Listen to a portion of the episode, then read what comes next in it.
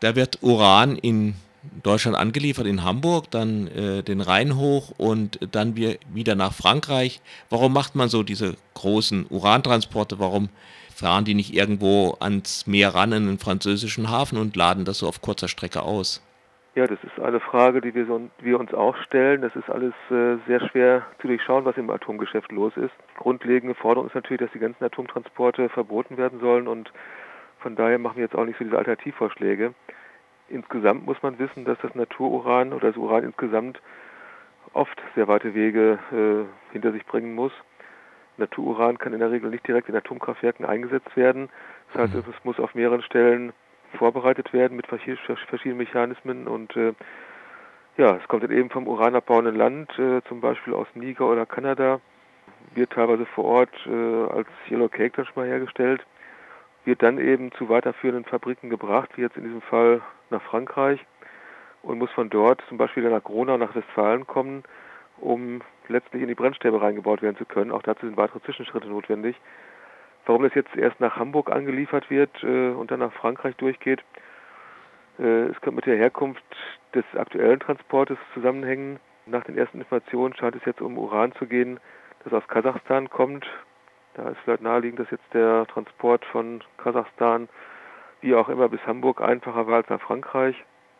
Aber es ist schon bezeichnend, dass jetzt äh, ja, durch ein Land, das eigentlich einen Atomausstieg beschlossen hat, und das hat die Bundesregierung ja gemacht, auch wenn dieser Atomausstieg viel zu langdauernd ist, dass äh, die Bundesregierung nichts dagegen unternimmt, dass diese Transporte als Transittransporte hier durchgehen. Eigentlich müsste man erwarten, dass die Bundesregierung sagt, äh, wir wollen raus aus der Atomenergie und wir wollen auch nicht äh, Hilfestellung dafür geben, dass eben das Uran hier durchgeht und woanders dann weiterverarbeitet werden kann. Nun ist ja äh, Uran im Rohzustand, äh, schwach Radioaktivität. Äh, wie, weit, äh, wie weit geht denn eine Gefahr von diesen Transporten aus? Die Gefahren sind vielschichtig. Ähm, es kommt jetzt darauf an, das kann ich jetzt nicht abschließend beurteilen, wie stark die Container sind, wie stark die Strahlung abgeschirmt werden kann. Es wäre also schon denkbar, dass jetzt Bahnbeschäftigte oder Mitreisende in Personenzügen oder die Leute, die jetzt am Bahnsteig stehen, wenn der Zug vorbeifährt, dass sie schon durchaus da Strahlendosen abbekommen können. Bei Transportunfällen kann das Material natürlich freigesetzt werden. Ich gehe davon aus, dass es äh, eine Art pulverförmiger Zustand sein wird. Da wäre es jetzt die Frage, wie fein ist das Ganze. Wenn jetzt zum Beispiel beim Unfall das Ganze mhm. staubartig freigewählt wird oder in ein Brand gerät, käme es darauf an, wie lungengängig das Ganze ist, wenn es jetzt gut einatmen kann, jetzt gut in Anführungszeichen, kann es in die Lunge kommen und die Uranpartikel können sich festsetzen. Äh, das muss jetzt kurzfristig keine Schäden verursachen, das kann aber langfristig zu Lungenkrebs zum Beispiel führen, wenn eben entsprechende Strahler in der Lunge sitzen und ja, das Zellgewebe jahrelang oder jahrzehntelang bestrahlen können. Also die Gefahren sind vielschichtig und ein Problem ist natürlich, dass die ganzen Hilfskräfte an den Transportstrecken überhaupt nicht informiert sind. Diese Transporte laufen in der Regel streng geheim. Äh, nur wenn Anti-Atom-Gruppen recherchieren oder auch die, die Medien darauf einsteigen, kommt erstmal raus, wie viel Transport überhaupt so fahren und äh, wo die lang fahren. Jetzt im konkreten Fall von, Frankreich, von Hamburg nach Frankreich. Großstädte sind betroffen, Düsseldorf, Köln, Hamburg selber natürlich auch in andere Städte. Und ja, in all diesen Städten wissen weder Feuerwehr Bescheid, das Rote Kreuz weiß nicht Bescheid, Technisches Hilfswerk weiß nicht Bescheid.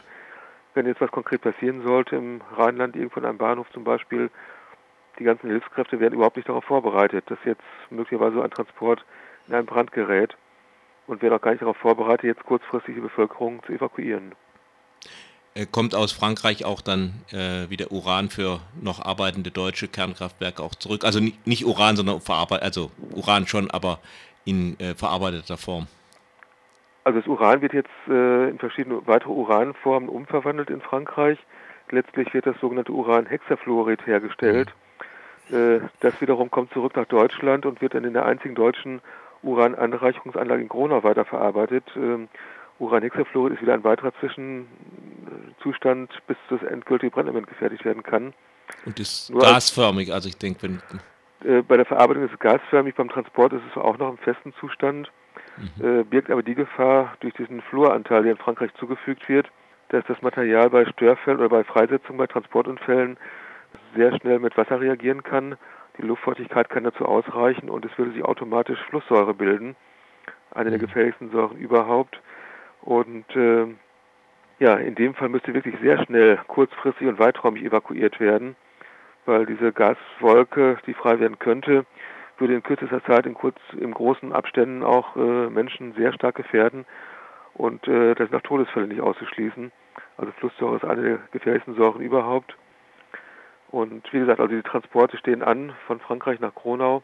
Umgekehrt, das weiß auch kaum jemand, momentan geht Uranmüll in Form von Uranhexafluorid auch von Gronau nach Frankreich, auch wieder zur Weiterverarbeitung. Das wird in Uranoxid wieder umgewandelt und soll auch wieder nach Gronau zurückkommen ab 2015, weil in Gronau eine Lagerhalle dafür gebaut wurde, in die 60.000 Tonnen Uranoxid eingelagert werden sollen. Also man merkt, das Ganze ist ein ständiges Hin- und Hergeschiebe.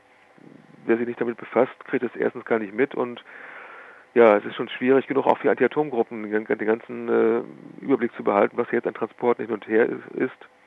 Äh, es gab neulich noch eine Antwort auf eine Bundestagsanfrage, dass in den letzten Jahren rund 1000 Transporte insgesamt bundesweit äh, ja, hin und her transportiert worden sind. Also es ist äh, ein Feld, das ist sehr erschreckend. Mhm. Äh, gibt es denn noch deutschen Uranabbau, im Schwarzwald zum Beispiel? Den gibt es zum Glück nicht mehr. Im Schwarzwald ist schon vor einigen Jahren eingestellt worden. Auch die Wismut in der früheren DDR ist stillgelegt, wobei da noch deutlich wird, äh, die Folgeschäden oder die ganzen Folgen, die sind noch lange nicht abgearbeitet und äh, das wird noch viele Jahre dauern, bis wirklich dieser Uranerzbau oder die Folgen davon einigermaßen abgesichert sind. Ähm, es werden nach wie vor Abraumhalden da sein, äh, die auch immer weiter geschützt werden müssen. Noch schlimmer das Ganze in den abbauenden Ländern, wo noch jetzt Uran abgebaut wird, Afrika, Kanada und anderswo. Da liegen nach wie vor große Uranabraumhalden frei rum. Der Wind kann Stäube in die Ortschaften reintragen bei den äh, Siedlungen, die da sind. Das Trinkwasser kann gefährdet werden und ähm, ja, das zeigt, dass Atomstrom keine saubere Sache ist, sondern der Atommüll fängt schon beim Uranabbau eigentlich an und verseucht auch da schon die Menschen.